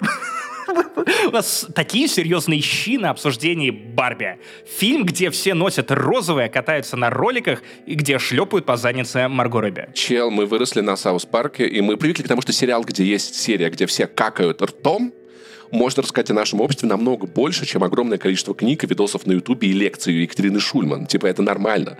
И Барби, правда, намного глубже, чем кажется на первый взгляд. И как персонаж, и как э, э, Марго Робби сама, и как, как, как произведение. В момент, когда ну, типа... ее назвали фашисткой, Понимаешь? честно, я это очень странно вау. себя чувствовал. Слушай, я скажу вот что, еще к какому выводу я пришел, очень неприятным, очень неприятным, простите, типа, все, э, все люди, идентифицирующие себя как мужчины, слушающие этот подкаст, быть мужчиной похоже на то, как быть россиянином в 21 веке. Надо принять очень много неприятной правды, чтобы над этим поработать. Ну, то есть я смотрю фильм, э, речь одной из героинь о том, как тяжело быть женщиной, и я такой, ну, то есть, понятное дело, что где-то есть внутри интенция, но, но, но, не, все, но не все же мужчины да, такие. Да. Но, нет, чувак, просто прими, Я что... поэтому фокусируюсь в какой-то критике или попытке осмыслить даже не на каких-то своих... Ну, не, нет, нет, но я же не такой. Наверное, местами и я такой. Мне тяжело это отлавливать, и я хотел бы над этим работать, но... Это, но, но, но, Паш, но... это другое. Нет, эм, тут скорее речь про то, что внутри фильма есть заложенные немножко противостоящие друг другу идеи, как будто бы, про то, что вот есть угнетенные группы, угу. которые в какой-то момент решают э, свергнуть власть и поменять систему, а потом к ним приходят и говорят, да не надо бухтеть. И с одной стороны, ты понимаешь интенсию, потому что в реальной жизни... Американцы сняли два холма. Меня с одной стороны, я безумно горжусь тем, что получилось на выходе. С другой стороны, я не понимаю, а мысль... Возможно, я тупой. Возможно, нужно пересмотреть в каком-то более адекватном, менее уставшем состоянии. Но, блин, опрессия и недопуск... Ну определенной угнетаемой группы к принятию решений в Конституционном суде, сука. Э, слушай, ну, это не чувствуется немного правильно. Я думаю, что это пародия. Мне кажется, это пародия. Там же есть фраза о том, что в будущем э, они получат столько же прав, сколько женщины в реальном мире, но не сейчас. Это пародия. Я, я вот о чем я договорил. Не все мужчины такие. И, возможно, ты не такой мужчина. И, возможно, я не такой мужчина. Но из-за того, что какое-то огромное количество мужчин такие, нам надо помнить это и думать об этом. Не важно, что делаем мы, важно, что когда я вижу, как женщина, э, идя передо мной по темной улице, оборачивается, я, я пойду другой дорогой. Я... Ты, ты начинаешь светить фонарик и кричать «Я нормальный, все хорошо, можете не бояться!» Я никогда в жизни не преследовал женщин на улицах, но я понимаю, что мне стоит перейти на другую сторону улицы. Мне стоит пойти Паш, другим я- маршрутом я или просто задержаться. напомню, что ну. вчера из-за тебя меня преследовала женщина на улице, чей муж снимал меня на камеру с балкона, за мной бежали через район. сейчас в ахуе, но мы не будем рассказывать я эту историю, да. Но, короче, вот. И прикол в том, что, ну, типа, нам есть над чем подумать. Ну, то есть, и очень хорошее кино. И знаешь, на самом деле, очень, опять-таки, да, мы не будем обсуждать фильм Барби, мы будем обсуждать только социальные проблемы нашего общества. Смиритесь. Короче, вот о чем я думал. Ну, то есть, э, там, э, я видел комментарии в Твиттере. Кто-то из ребят, мы, все, мы почти все пришли в розовом. Это было... Я никогда в жизни видел столько армян в розовом. Чувак, это было восхитительно. Короче, и я там, ребята пишут в чат, и там такие, ой, у меня спрашивают, много ли в фильме повестки. Я такой, скажи ее там, нет. Короче, я подумал, я, я типа, вау, то есть у нас есть люди, которые такие, блядь, опять это повестка. Я прихожу домой, я на Ютубе включаю подкаст э, э, «Человек имеет право», и слушаю там про дискуссию российских парламентариев относительно э, женщин, того, что им не надо строить карьеру, надо скорее рожать. Обсуждается введение некоторой системы учета э, контрацептивов, и в, и в теории поднимается вопрос запрета абортов. Я такой, и чертова повестка. Как тяжело жить, реально. Сходил, посмотрел фильм, где рассказывается о том, как женщинам тяжело целых два часа, ебаный рот. Вызывайте мне, пожалуйста, скорую, мне нужна какая-то реабилитация после этого. Это пиздец. Ну, то есть, и на самом деле фильм, правда, мне кажется, он в любом случае он способен обратить внимание кучи людей на то, что мир все еще летит в пизду. В куче штатов США есть проблема с тем, что аборты запрещены. Есть, Есть Польша. Польша. И ебаный в рот. Российская Федерация, типа, ребят, вам вот чуть-чуть осталось. Повестка, блядь. Как, как, как мы это все переживем? Мы- Как, как мужики, нам нужен какое-то общество по защите прав нас от повестки, чтобы мы не видели, как женщинам тяжело. Это так утомлять смотреть, как они проживают эту безумно тяжелую жизнь. Я... Надо что-то что Друзья, я считаю, что нам нужно обратить внимание на лошадей. Значит так, организовываем штабы по всей России, конные клубы, классные Крутые конные любители, кей-кей-кей. Всё. озвучивать. А любителей видеоигр там 4К должно быть, несомненно. Мы просто начинаем объезжать лошадей, чтобы, если что, все знали, что мы настоящие жеребцы. Во-вторых, я не придумал панчлайн, Паш, помоги мне ускакать в закат. Во-вторых, мы будем, мы, мы будем оседлывать друг друга, чтобы понять, как тяжело лошадям. Мужики, Как давайте скакать друг на друге, чтобы... Кажется, это бостонский завтрак или еще нет? Слушай, в общем, я хочу сказать вот, что фильм безумно уморительный. Я дико кайфанул. И от визуального его исполнения, от сути содержания наполнения, от шуток г- гэгов. И я думаю, Позволь немного вкинуть, как будто бы он смешной. Но не настолько смешной и тонкий, там были монологи, которые настолько... У, у меня вызвали ощущение, как будто я пересматриваю финал «Сокола» и «Зимнего солдата», где, значит, э, Сэм Уилсон выходит такой «Так, права!» и просто проговаривает пр- программный манифест, и тут есть тоже слушай, такие ну, моменты, было очень взгляд, хорошо они выглядят завернуто, мне неестественно. кажется. Оно, оно не очень хорошо и тут завернуто, как будто бы, и не очень уморительно, и как будто бы, если бы вырезать все это из фильма, ну, вот конкретно этот монолог, ничего бы не изменилось, потому что те же самые ну, поинты, они подчеркиваются другими кадрами, другими сценами, и ничего бы не изменилось, но было бы меньше напыщенности. Просто в, в чем еще моя претензия? А, Но Бамбах и Грета Дервих, они же, э, ну, короли и королевы мамблкора, как э, киножанра. Это жанр, в котором э, пытаются воссоздать максимально естественные теологии, и часто они ни о чем. И, и тут вот, ну, ты, ты слушаешь этот монолог и такой, по сути, я согласен со всем. Да, это, это проблемы. С другой стороны, это как-то прям, ну, очень-очень выжато из себя. Подумай о том, что как бы тебе это понятно, эта тема в целом понятна. Ясна тема там, там, положения женщин в обществе, всякого такого. Но представь людей, которые об этом не задумывались, и которые могут это в фильме даже там прочитать, но не обратить внимания. Пойдут И- ли они на Барби? Слушай, мне кажется, почему бы и нет, на самом деле. Ну, типа, вау, Барби прикольно, я играл в детстве с Барби, там Марго Робби, она такая классная, там Райан Гослинг, он такой классный. И мне кажется, это хороший момент, типа, чтобы прямо проговорить людям, чтобы точно все поняли. В этом смысле, как бы, это, знаешь, ну, это типа как... То же самое можно сказать про науку, типа, господи, ну, неужели люди не поймут? Статью в журнале Science. Ну, там же там написали доступным языком. Да, не поймут. И есть популяризаторы науки, которые там на Ютубе скажут, ребята, вот смотрите, вот атом, он расщепляется, потому что, ну, мне кажется, тут как бы надо, наверное, по чтобы достучаться до большего количества людей, надо делать месседж проще. Типа, это, это, это да. Ну, то есть, есть кино, которое скажет... О... Ну, фильм «Мама» рассказывает о проблемах женщин. Мать, да, вот, понимаешь? Я вот, понимаю, вот, Паш, ну, типа... мой поинт в том, Чё? что лучше показывать, а не проговаривать вслух, как будто бы. Это, нет, ну, вот я, я, я понимаю за point. такое донесение информации. Я, я понимаю твой поинт. Мне кажется, что все-таки для широты... Я понимаю, что это сделано для широты охвата, и мне кажется, широты охвата, я считаю это вполне себе уместным. Вот поэтому, ребят, посмотрите Барби, Барби, это Барби, это кайф. Это я очень, я, я, я кстати, это еще в оригинале посмотреть, мне кажется, потому что, например, шутка про отпляжить, она, наверное, как-то на английском лучше звучит, типа I beach да, you, да, да, типа beach, beach и все такое. Потом, потом, Out потом посмотрим на грузинском, потом мы, мы с Гором на армянский переведем этот фильм, да, вот он будет за, за Барби, если что, разговаривать, это очень, это очень прикольно. Но слушай, Барби Джоба. Да, надо сказать, что, знаешь, вот забавно, мы вот сравниваем сравнивать, будем сравнивать три, на самом деле, потрясающих фильма в этом подкасте. Ну, типа, они какой-то немного лучше другого, какой-то немного хуже, но, блин, это все равно это уровень. Я, я, я, я счастлив, что я за, за два дня я получил вау, кино experience, и Барби казалось...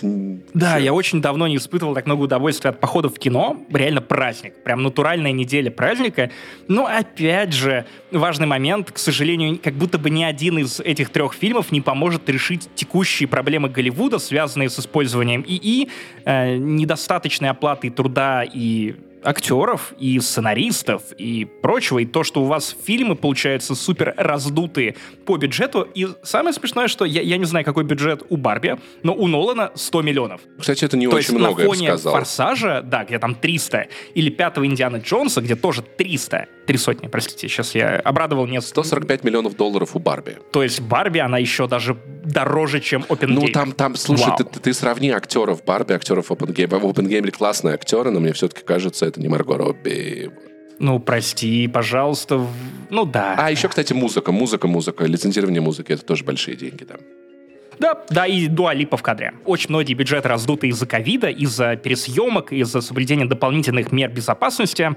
И вот явно-явно OpenGamer пришлось попроще, и как будто бы у OpenGamer и у Барби побольше шансов окупиться. Это хотя бы не 300-миллионные бюджеты на производство. А мы ведь еще не учитываем бюджеты на рекламу. Здесь смотри, какие еще нюансы. Мне кажется, в этом случае у OpenGamer тоже все супер-пупер, потому что, мне кажется, лучшую рекламу OpenGamer сделала Барби. Это, это факт. Мне, я, я думаю, об этом буду потом писать статьи, да, про то, что он просто... Ну, то есть, сама ирония того, что два фильма выходят одинаковые, они такие разные, люди в розовом, нам, нам 50 билетов на OpenGamer, и как будто бы даже ничего делать не надо было. То есть я об одном жалею, что кинотеатры, по крайней мере, в Армении, я не знаю, ребят, напишите, где-то додумались продавать двойные билеты, потому что это было бы очень круто. Я нигде не видел бандла, но, типа, можно было бы продать... Почему кинотеатры этого не додумались? Можно было продать большему количеству людей фильмы. Самое смешное, что Нолан, как человек без иронии, как человек-калькулятор, как человек-робот, он, он же просил студию, и студия, которая выпускала его фильм, а, а, они хотели сдвинуть дату Барби, чтобы не пересекаться. И он ворчал, он был недоволен этим, судя по репортам и пересказам знающих людей. Вот этот эффект Барбенгеймера, это не то, что, мне кажется, можно было просчитать, если ты не искусственный интеллект из миссии невыполнима 7. И мне кажется, какая-то логика в этом может быть и подвинуться подальше от другого блокбастера. Не факт, потому что Нолан уже через это проходил 15 лет назад, когда в один день выходил «Темный рыцарь» и «Мама Мия». Слушай, э, «Маму Мию» я не смотрел, я смотрел «Маму». Как думаешь, это Дарна Аронофская? Это, это, это продолжение? это, это сиквел? Конечно. В бандле надо смотреть, в бандле надо смотреть. Ну что, поехали дальше, это взрываем, как говорится. И прежде чем мы начнем обсуждение OpenGamer, хочу сделать небольшой дисклеймер. Дело в том, что как будто бы не получается у людей нормально обсуждать, критиковать или хвалить Нолана. Да пошел нахуй, нормально есть какой-то радикализм. Блядь. Да, его либо хвалят больше положенного, либо ну, ругают нет, я такого больше не положенного. Слышал. Такое слышал. И люди, которые занимают какую-то центристскую позицию, в итоге это люди, которые идут нахуй, потому что они получают залупу с обеих сторон. И те, кто мокнет от Нолана, и те, кто хотел бы, чтобы Нолан сам намок во время в центре Еревана, просто пока придумывает свою хуету. Я прошел путь от невероятного обожания Нолана и его обоготворение к тому, что мне перестало хватать жизни в его фильмах. У него все персонажи, по большому счету, Это, ну, фигуры на шахматной доске, которые он двигает вперед ради продвижения сюжета. И я понимаю, человек, который... Это, это робот. Ну, по факту это робот, это, это алгоритм. Вот, вот, вот я, бы, я, я, был, я был бы согласен до OpenGamer с тобой. До OpenGamer я был я бы подвожу согласен. К этому. Я подвожу к этому. Дело в том, что у него реально как бы, это как будто бы вакуум. Это, это его кино, по большей части, это кино, в котором есть люди, они произносят фразы, но людей в нем нет. Вот такой нолановский парадокс. И как будто бы OpenGamer, который, опять же, не вызвал у меня такого негодования, как довод, не вызвал у меня такого постфактумного отторжения, как Дюнкерк, который в моменте показался мне нормальным фильмом, а сейчас я чем больше о нем думаю, тем не похую, если честно. Хотя технически он совершенный. И при этом больше всего, наверное, я разочаровался в «Интерстелларе», я рискнул его пересмотреть и понял, что того ощущения какой-то романтичности космоса, заглядывания вот в небо звездное у меня уже не осталось, я просто вижу, как, как вот эти болванки ходят и открывают рот. Но Open Gamer, э, который мне не слишком зашел, это как будто бы идеальное кино для Нолана. Холодный, отстраненный человек снимает кино про холодного, отстраненного человека, и, наконец-то, это матч. Давай для, нек- для некоторой справедливости я тоже выскажусь. Ты сказал свое отношение к Нолану, я скажу свое отношение к Нолану. Я обожаю. Э, Интерстелл я пересмотрел три раза. С каждым разом мне этот фильм нравился все больше. Дюнкерк я пересмотрел два раза. Я пересмотрел два раза начало, три раза довод. И OpenGamer, мне кажется, один или два раза я точно пересмотрю. А для меня как для Ты человека... смотрел довод э, задом наперед? Да. А для меня, как для человека, который не любит пересматривать что-либо, хотя последнее время начинаю заниматься этим все больше, это все-таки какое-то киноявление. Это фильмы, каждым из которых я отношусь с некоторым придыханием, каждый из которых я обожаю. И самое, наверное, мое любимое, то есть я понимаю, о чем там ты говоришь, Ваня, когда там про довод, про то, что это математика, это архитектура, эмоций там нет. Да, но каждый раз, когда я иду на фильмы Нолана, я как человек, который постоянно такой, блядь, это я видел, это было, это снова хуйня, я заебался одно... Я заебал смотреть одни и те же сериалы, когда они от сезона к сезону не меняются. Каждый раз, выходя с фильма Нолана, я понимаю, что я никогда в жизни такое кино, а, не видел, б, я представить его не мог до того, как посмотрел. Есть такое. Дело в том, что и в моей позиции хватает этого лицемерия. Я, как Райан Гослинг на том меме, мне не нравится, отвратительно. И дальше смотрю в бинокль. Дело в том, я согласен с тобой, что Нолан мне не интересен как Я просто да, вот заметь, никто не делает как он. Ну, то есть нету ни, его, его невозможно сравнить, да, вот. И я это, готов это... его ругать, и ругать его умеренно, как я это сделаю с Опенгеймером. Это кино, которое моментами меня заставило на секунду хотя бы пересмотреть свое отношение к Нолану как режиссеру, в очередной раз восхититься технической частью этого фильма. Нолан делает, правда, с технической части так, как не делает никто. И я ходил в IMAX на OpenGamer. Я считаю, что ну, э, это идеальное кино для IMAX, если вы фанаты звука. Как будто бы картинка не так много выигрывает, помимо сцены с испытаниями Тринити. Ну, вот звук и в IMAX он настолько обволакивающий, совершенно гениальный саундтрек э, Людвига Горансона, по-моему, если мне не изменяет память, если я не ошибся. В IMAX, в IMAX стоит идти не ради картинки, как будто бы, а вот чисто ради звука. Это фильм, который заставит вас обновить э, свою аудиосистему для домашнего проката. Я смотрел э, его в обычном кинотеатре, звук был ебовый, вот что я могу сказать. Я не могу, понятное дело, сравнить, как это было в IMAX, но я кайфанул на всех уровнях. И от картинки, и от монтажа, знаешь, на самом деле. Он безумные есть Он несколько... смонтирован очень круто. Это, и... Опять же, это архитектура. Это прям, это математика. Если, если, например, в фильмах типа «Интерстеллара» там, или «Темного рыцаря», я вот одна вещь, которая мне не нравилась в этих фильмах, это я, я плевался все-таки от, от картонных моделей. Ну, то есть, как бы, ты такой, вау, мы летим в космос. Блять, ну это, это, это как будто из бумаги сделано. Ты вот так вот хуяк вылетаешь из погружения в процесс. То этот фильм, где вся его вот эта вот любовь вот к натурализму, она, мне кажется, работала на все сто процентов и была здесь нужна как ничто другое.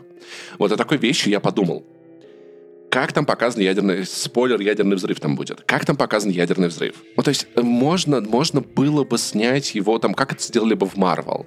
Это было бы слоумо. Это бомба. Показано, как она разлетается медленно на кусочки. Там внутри происходит процесс. Все такое. Но OpenGamer снял эту сцену недостаточно наглядно, что наверное, сделал ее лучше. Ну, то есть ты, ты должен да, додумать да. много всякого, что произошло.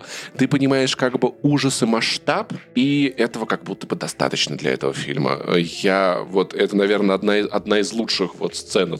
Я, я часто ругаю Нолана за отсутствие именно живых каких-то эмоций. В этом фильме очень понятной ставки. Тебе не нужно ничего сверху нагораживать и объяснять, хотя Нолан и тут начал этим страдать, но, опять же, об этом чуть позже. Интересно, что ты думаешь об этой части фильма. Тут у тебя одновременно взрыв не только на экране, взрыв эмоциональный тоже. Когда у тебя объединяется экшен, ну не экшен часть, а по сути то, ради чего многие пойдут в кино посмотреть на взрыв, который Нолан максимально точно симулировал в реальной жизни.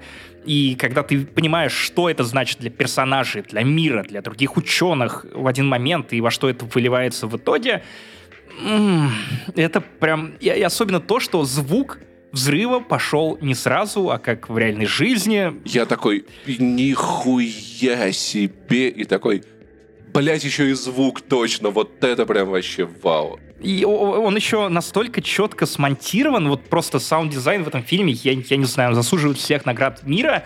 Он еще в тот момент, когда ты уже расслабился, а я прям вжимался в кресло, ожидая, что прямо сейчас меня накроет этой звуковой волной, ее не происходит, они начинают жать друг другу руки, спойлер, испытания прошли успешно.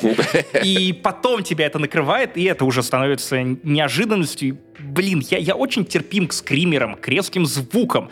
Но вот именно этот взрыв с пониманием того, что это за звук такой, меня накрыл. И очень депрессивное кино меня безумно впечатлено, потому что, блин, OpenGamer как бы был в депрессии все это время, если что. Я посмотрел документалку до похода на фильм. После похода на фильм, что я еще очень люблю в Нолане, он, он заражает идеями. Ну, то есть после «Интерстеллара» я такой, да как, блядь, это, это чертовая дыра работает? Но он заражает идеями только тогда, когда эти идеи у него есть.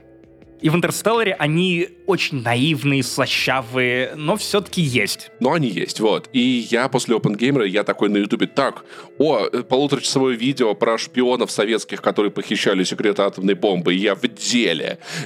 Двухчасовое видео про то, как вообще работают, да, блядь, я смотрю, я, вау, это, это, это, это очень, это очень... И вот та сцена, где вначале он лежит на кровати, ему мерещатся всякие разные штуки перед глазами, я такой, блядь, это пиздец, это очень круто выглядит, это очень круто, я хочу знать, как это снято, если честно. Впервые... Я давно так не интересовался фильмом. Вот я тебе так скажу.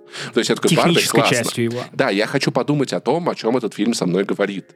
Open Gamer я хочу подумать не только о том, о чем фильм со мной говорит, и о том еще вообще, а как это вообще все это, вау. Ну, типа, я, я, я, я большой фанат. Но меня когда спросили, говорят, Паша, это лучший фильм Нолана, я сказал, спросите меня через год, если я его хотя бы раз пересмотрю, то я буду думать над тем, где вот в рейтинге фильмов Нолана он у меня стоит. Хотя, если честно, такого рейтинга я не вел. Интересный момент, что когда тебя спрашивают про фильмы Нолана, это всегда ответ момента.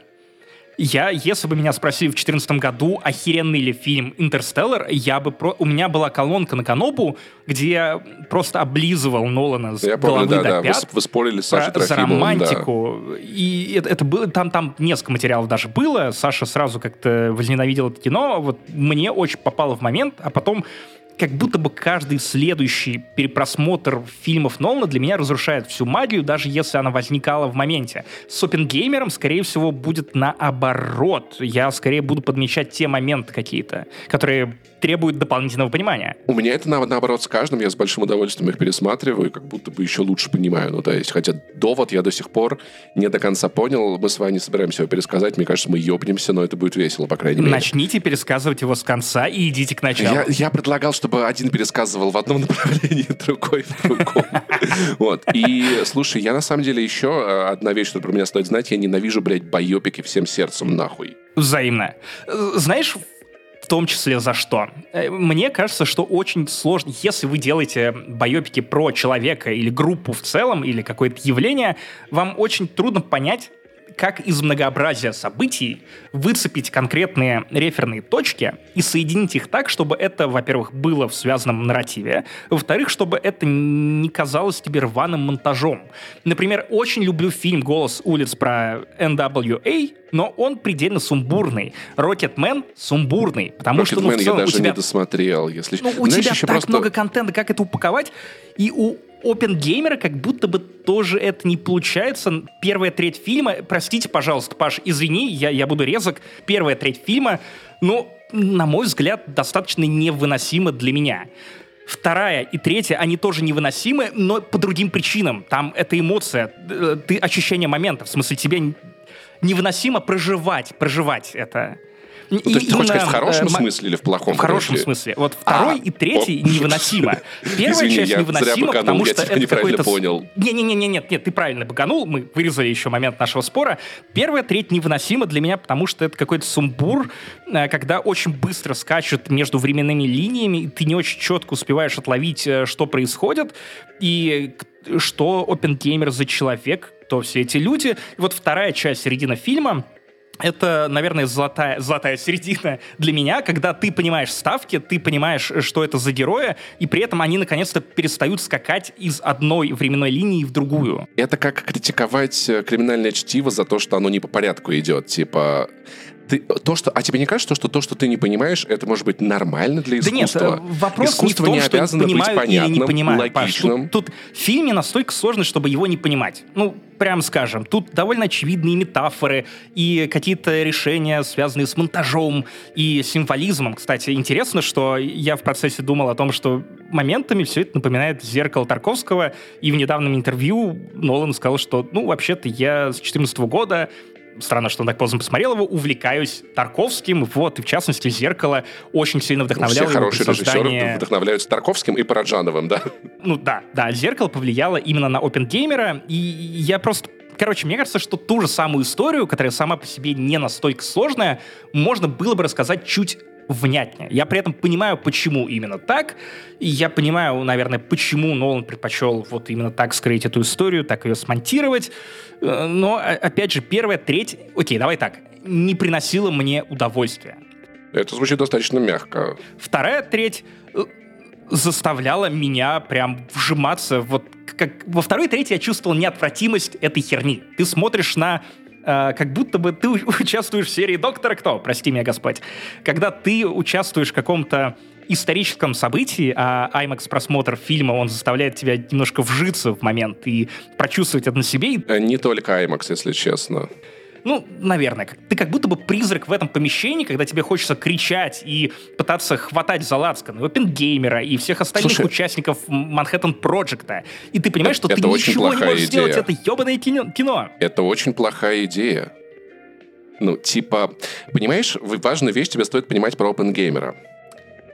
А, а атомная бомба не была тем, что кто-то придумал кто-то один это что-то вроде кислорода. Эта идея просто есть. Да. Не-не-не, дело даже не в этом. Дело даже не в этом. Если бы вся Манхэттенская группа отказалась придумывать ядерное оружие, оно существовало бы. Если бы это не сделал Центр Сахарова, оно существовало бы. Это вещь, которая была абсолютно не, от, не... Это не изобретение, это открытие, по сути. Это неизбежный этап нашей эволюции, когда человек понимает, что огромное количество энергии он может э, пустить на разрушение. Получ... Он может получить это количество энергии, он обязательно пустит его на разрушение. Это не вопрос да, того, но что... ты сейчас типа... пытаешься логически обосновать то, что... Мою эмоциональную реакцию. Моя эмоциональная реакция такая. Это абсолютно разрушительная сила, которую человек прямо сейчас, э, называя опенгеймера современным на тот момент Прометеем, который дает людям возможность разрушить себя и ты, ты понимаешь, что ты уже не можешь повлиять. И даже сколько бы раз ты себе не объяснила, что да, конечно, это так или иначе, это неизбежно, это, это не лишает момент драматичности. Это не, не, не, не... Глядя из 23-го года, как бы ты, ты не перестаешь меньше бояться. И у меня есть странный момент, я его проговорю, и после этого ты начнешь хвалить Нолана. А, мне кажется, что как будто бы в 23-м году у мистера Кристофера немножко украли момент. Украли момент в том смысле, что как будто бы ничего страшнее последних полутора лет, когда ты в панике после всяческих заявлений гуглишь э, бомбоубежище а, и подобные вещи, ну, как будто бы ничего страшнее того, что я прожил в реальной жизни, подавшись панике, потому что, простите, это первые ядерные угрозы в моей жизни, а, когда тебе твоя психотерапевтка пишет, что если что, я приеду за вами, хватай жену, хватай животных, мы с тобой поедем, я знаю место, это это звучит довольно ебано. И когда Нолан тебя пугает, в общем-то, тем же, ты скорее воспринимаешь это как урок истории, чем, чем как хоррор, который возможно, он задумывался. Ну, смотри, как это сработало. Я не пытался объяснить твои эмоции логично, я скорее про то, что пытался сравнить разницу наших эмоций. Ну, то есть я прекрасно понимал, что э, ядерная бомба должна быть сделана. И если она будет сделана более-менее приличной страной, которой США являлась на тот момент, не без своих проблем, которые фильм критикует, это будет лучше. На самом деле, Опенгеймера даже в какой-то момент, по-моему, в фильме этого не было, была мысль о том, что США после изобретения ядерного оружия нужно заставить весь мир перестать его изобретать, угрожая ядерным оружием. Ну, то есть, что как бы одна страна это сделает. Да, ну просто я напоминаю, что ты назвал США плюс-минус приличной страной, при том, что прям в этом же фильме тебе показывают, как принималось решение о бомбежке Хиросимы и Нагасаки. Почему я называю США более-менее нормальной страной, а не нормальной?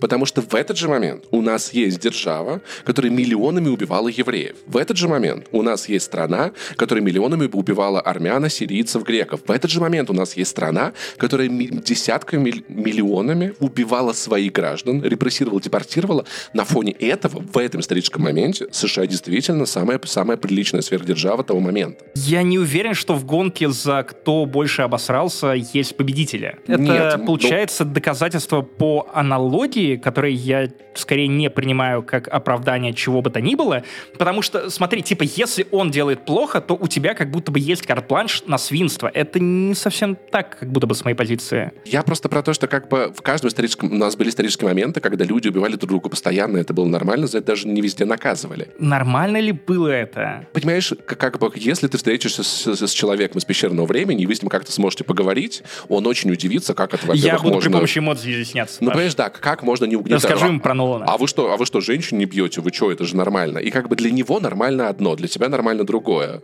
Держи дубину, братан. Вот, смотри, удобно. Замахиваешься. Вот, и в этом смысле, понимаешь, на самом деле есть мнение, что Япония была готова сопротивляться до, до последнего человека, и трудность трудно сказать, понятное дело, там типа нету вот, вот этих допущений, но могло, могло быть и такое, что погибло бы намного больше людей мирных, и военных. Ну, то есть это правда очень сложно сказать. И, но при этом идея того, что США, обладая ядерным оружием, была бы единственной страной, угрожающей другим, тоже ни к чему хорошему США не привела. И эпоха макартизма очень неплохо отраженная в фильме это показывает. И, и я понимал, на самом деле, знаешь, вот я до этого фильма никогда не задумывался о Манхэттенском проекте как о еврейской организации. Ну, то есть я, я наглядно... Я задумался о Манхэттенском проекте исключительно как о штуке, которая породила черепашек-ниндзя. А я, я задумался, собственно говоря, как о фильме «Хранители». Короче, о том, что это, правда, было для них очень личным делом, очень важным делом. И опять-таки это тоже хорошая параллель на будущее, что есть страна, которая э, делает так, чтобы, ну, убивает евреев, чтобы другие евреи уезжали, и в итоге страна, которая готова их принять, получает огромное преимущество. Ну, то есть, и это просто, это еще Но, тоже... опять же, после окончания Второй мировой США точно так же пользовалась утечкой мозгов и прятала немецких ученых ради того, чтобы ну, воспользоваться ими. Это очень прагматичный подход. Этичный да, ли да, он? Да. Хуй его знает. Но, но, он, но он работает. Просто про то, что у нас сейчас есть страна, которая теряет умных кадров э, по несколько человек уже в день, да, там, и счет идет от 500 тысяч до миллиона как минимум, и это очень хорошо показывает, что в 21 веке вы можете захватывать территории, но это вам нихуя не даст, просто потому что такие страны не, раз, не будут развиваться. Это тоже хорошая тема. И то, что США в этом фильме критикуется, знаешь, я, я тоже я понимаю, почему тебе там последняя часть фильма кажется затянутой и необязательной. Я не сказал бы, что она не обязательна, наверное, это интересно, посмотреть на слушание, на последствия этого всего для опенгеймера, на какую-то подковерную политическую игру, но я именно на третьей части словил себя на мысли, что я бы хотел, чтобы вот середина фильма была основным фильмом, а последняя треть сериалом на HBO. И как будто бы у меня, у меня это не складывается в цельную картину. Для меня вот кино — это некоторые эпизоды с первой трети, абсолютно вся вторая треть, которая просто ебаная золото кинематографа и отменяет, ты, ты сам понимаешь, как это звучит, насколько я не люблю Нолана. И третья такой, ну, это прикольно, но... На самом деле, знаешь, я тебе скажу, тут? это, э, это просто Нолан немного в этом смысле разорвал жанр.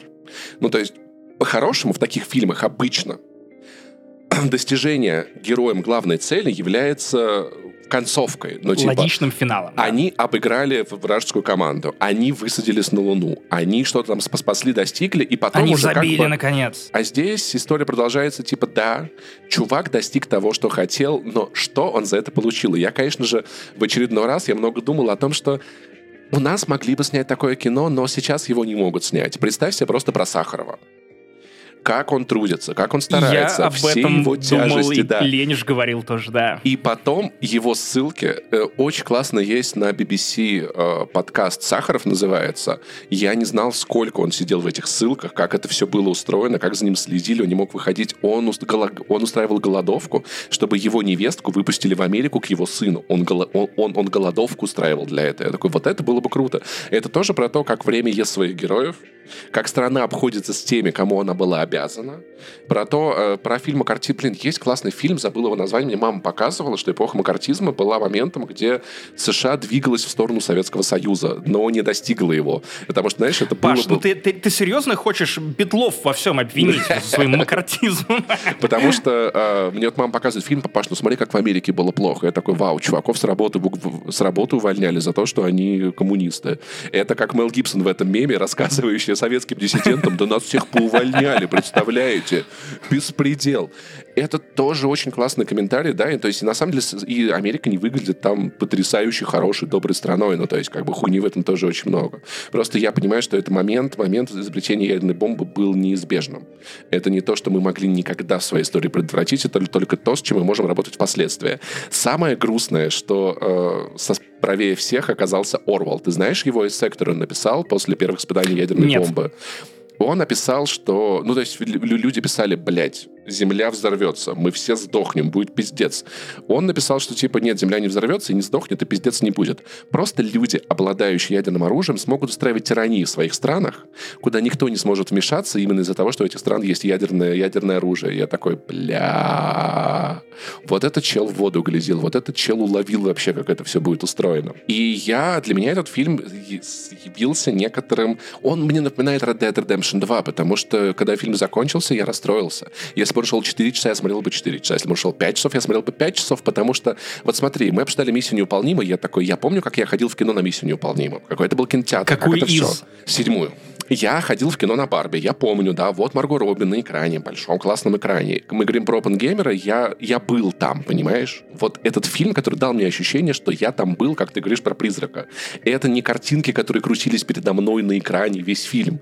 Я как, как будто я чувствую запахи, я чувствую влажность в этом, вот сухую пустыню, вот, вот в этом пала Лос-Аламос, сухую пустыню Лос-Аламос, там, типа, горы, как на юге Армении. Я, я впечатлен, но, типа, это пока что для меня это, это, это- Как- это да, вау. ладно. Я обожаю, я обожаю. Ну, то есть, и его, конечно же, вот это вот э, отсутствие спецэффектов, да, но оно, оно работает, ты, ты Ну, понимаешь, это, это что все тоже вручную. не совсем так. Э, Но Ну, Нолан не совсем... Э, да, Давай просто вот поправим Нолана, блин. Я просто Ну, дипломированный... слушай, я так понял, что тот кадр, где, где земля сгорает, где земля сгорает, это все нереальные были. Это, Это, это, это, не- нереально, да, Ага, Паш. понял, это, да, это слава все, богу. все не совсем так. Это все, все, все пока. уж думал, Америки Окей, у нас нет. сутки у нас хотя бы есть. Вот потом окажется, что ну, он просто отложенный, отложенный взрыв э, всей планеты с отсыланием этих кадров назад в прошлое, а потом ёбнет. Э, Просто ты говоришь, нет спецэффектов. Не совсем так. И Нолан тоже а, откровенно лукавит. Очень много практических эффектов, но это все еще спецэффекты. Это же не только то, что ну, нарисовано на компьютере или дорисовано на компьютере. Но есть ощущение, что как будто бомбу он правда взорвал, да. надо сказать. Поэтому я, я, я вот, я такого байопика, я, я давно не видел такого крутого байопика. Актеры потрясающие. Вот этот вот главный герой, забыл, кого зовут из Козырьков, вот этот вот тип. Ну, красавчик, ебать, вообще просто молодец, какие он движки.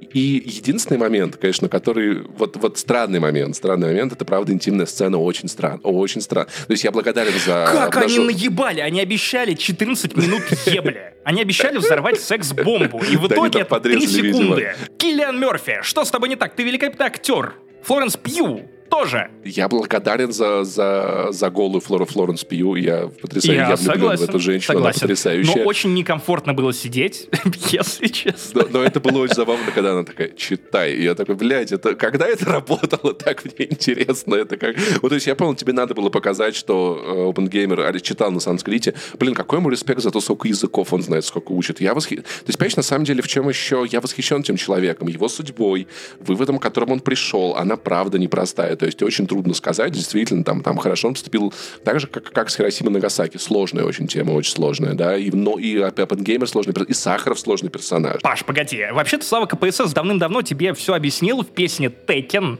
где он использовал такой панчлайн, как «Я создал хуйню, как Gamer, я Big Baby Tape, в котором воплотился Гегель». Блин, Вот я бы, я бы остановился смысле на, на, на месте, я создал хуйню. Вот было бы достаточно в целом, Слава, в целом. Можно остановиться на этом. Я в восторге. Я, я люблю это кино. Интересно, что меня и тебя настолько захватил этот фильм. То есть, ну да, местами мне было очень скучно и душно, но как будто бы менее душно, как на последних фильмах Нолана. Но э, и меня, и тебя увлекло. Мы оказались там в моменте. Меня моментами, конечно, вы- выкидывало из вот этого всего потока. Но, но, но, э, просто, э, опять же, есть человек, который прям на камерах это засвидетельствовано, он пошел в IMAX и в какой-то момент достал ноутбук и стал работать. Ебаные российские айтишники, сука, ненавижу, ненавижу. Это пиздец. Причем я рассказывал тебе про ту э, пьяную грузинку, которая начала войсы Да-да-да-да-да, записывать, но там да. хотя бы ужастик. Но тут российский айтишник, который, да-да-да, самое время немножко поработать.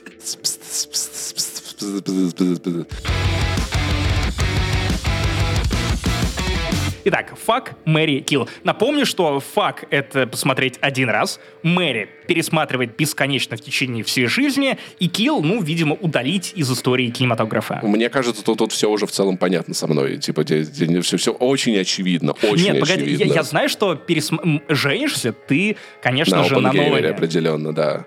А fuck это, это миссия невыполнима, блядь. Она седьмая, а Барби первая. Пошли нахуй. Ну, типа, Вот, если... черт подери, я, я тоже хотел удалить э, миссию невыполнима, потому что, ну, будем честны, она седьмая, у нас уже есть шесть. На мой вкус, на мой вкус, на фоне эти, ну, из этих трех фильмов это для меня слабейший, но потрясающий. Ну, типа, это просто, это не говорит плохо о миссии, это говорит очень хорошо о Барби Опенгеймере. Ну, то есть, и вот из-за этого сравнения, ну, то есть, в топ по году она вполне, я думаю, меня войдет, да. Но в моменте вот это, это, это, в- это в целом можно было и не смотреть. Вот. Женюсь я, конечно же, на Марго Робби, но тут просто...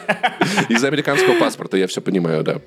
Американский паспорт, действительно. Чтобы объяснить ей, как они были неправы во время бомбежек Хиросимы и Нагасаки. Блин, она, она же фашистка, ты чё, блядь? Фа- Она фашистская, это правда. Это задокументировано на камере, на пленке. Вот, но если честно, если вот положа руку на, на сердце выбирать фильм, от которого я получил больше всего чистого удовольствия, это седьмая миссия невыполнима. Мгм, Барби интересно. хороша, Нолан просто сделал мне очень некомфортно, и в целом, наверное, из всех трех фильмов при этом, которые я посмотрел за последнюю неделю, это фильм, который я точно не забуду никогда. Каким бы ни совершенным он ни был, и холодным, каким бы он ни был. Искусство, оно, оно не должно даже развлекать, оно даже не, не должно даже нравиться. Искусство никому ничего не должно, оно может быть и Я поэтому говорю и про удовольствие Да, да, и, да, да, да. и, скажем понимаю. так, пантеон. Да, да, да, да, да. Ну, в общем, вот так, ребят, напишите ваши в комментарии, э, где вы нас смотрите, слушаете. Нам тоже будет интересно посмотреть, потому что вы наверняка, если вы не в России, эти все три фильма посмотрели. Если вы в России, то вы, наверное, слушаете этот подкаст, ну, в 2023 году, чё, как там потомки, извините, пожалуйста, но так иронично, что, оказывается, пиратские копии фильмов э, умножают пиратство, и теперь их туда не будут возить. Я, как так получилось, я не знаю. Удивительная ситуация, очень необычная, что поделать, вот. Приезжайте в Армению, смотрите кино, ребят. Здесь даже на русском все идет. В Казах- в Казахстане, в Молдове. Итак, если вы не можете задонатить напрямую авторам Барби «Миссия невыполнима 7» и Опенгеймера, то вы можете задонатить нам, поддержать нас как независимых кинематографистов, потому что у этого подкаста есть видеоверсия, вы можете посмотреть ее на ютубе. Получается, мы тоже имеем отношение к какой-то кинематографу, потому что каждый наш выпуск — это тоже своего рода произведение искусства, где каждая новая часть — пищ предыдущей. Итак, Паша, что мы можем предложить, где нас можно поддержать? Patreon, Apple, пусть вам это все вообще закроет, все ваши потребности. Это наши подкасты, э, дополнительные подкасты, ну, хотя бы разогрев выходит каждую неделю, уже много недель подряд. И если вам немного не хватает того, как у нас вообще жизнь, что у нас происходит, тупые разгоны, внезапные в разогреве, это все есть. Э, специальные выпуски тоже будут, э, но не в данный момент. Не, не в данный момент, все-таки лето. Сейчас у нас еще август будет такой немного перебойный по контенту. Готовьтесь, потому что планов много, движек много, а кино игр не то чтобы очень много. Да и в конце концов, если вы не можете или не хотите нас поддерживать деньгами, просто сделайте доброе дело, зайдите в iTunes или на любую площадку, где нас слушаете, поставьте нам оценку, поможет сделать наш подкаст еще популярнее, или вы можете присылать ссылку на нас кому угодно, от друзей до родственников, или просто порекомендовать в Твиттере, когда, или в Threads, прости господи, когда кто-то будет спрашивать, какие подкасты послушать, просто скиньте ссылку на нас. В общем, таким вышел 278 выпуск «Не занесли» Турбо Топ подкаста, честно говоря. Это выпуск, от которого я кайфанул так сильно, как, наверное, давно не кайфовал. Мы как-то прям очень в интересную сторону мы ушли во время обсуждения всех трех фильмов. А, и даже не поругались, хотя вчера ты, кажется, был прям настроен на зарубу. Не-не-не, я, я, я, просто, я, просто, я просто нагнетал. Блин, ну ты же знаешь, что все зависит, Максим, от настроения иногда. Иногда у нас получается, иногда нет. Прости, что поканул чуть-чуть, но все, недоразумение исчерпано. Мы это вырезали. Все все поняли, Или нет? Антон, сохрани эту запись, мы с тобой оставим ее как токен, будем продавать. Будем мастурбировать на нее, да. На 100% классные, на 50% бородатые. Макс Иванов, Паша Ив... Паша. Пашка, Пушка, Пашка Душка, а, Паш Пони в Твиттере, а Сейн Джимми в Твиттере, я и в Инстаграмах тоже вы можете найти нас по под этими же псевдонимами. Погуглите нас, мы популярны, как постоянно говорит Паша. Ну, в общем, храните себя, ходите в кино, любите кино, обсуждайте кино и пишите комментарии или в чате Ям с хуями. Будем рады обсудить с вами этот трипл фичер. Не так часто такое кино выходит в рамках одной недели. И подкаст, где Пока. мы все в теме вообще. Пока.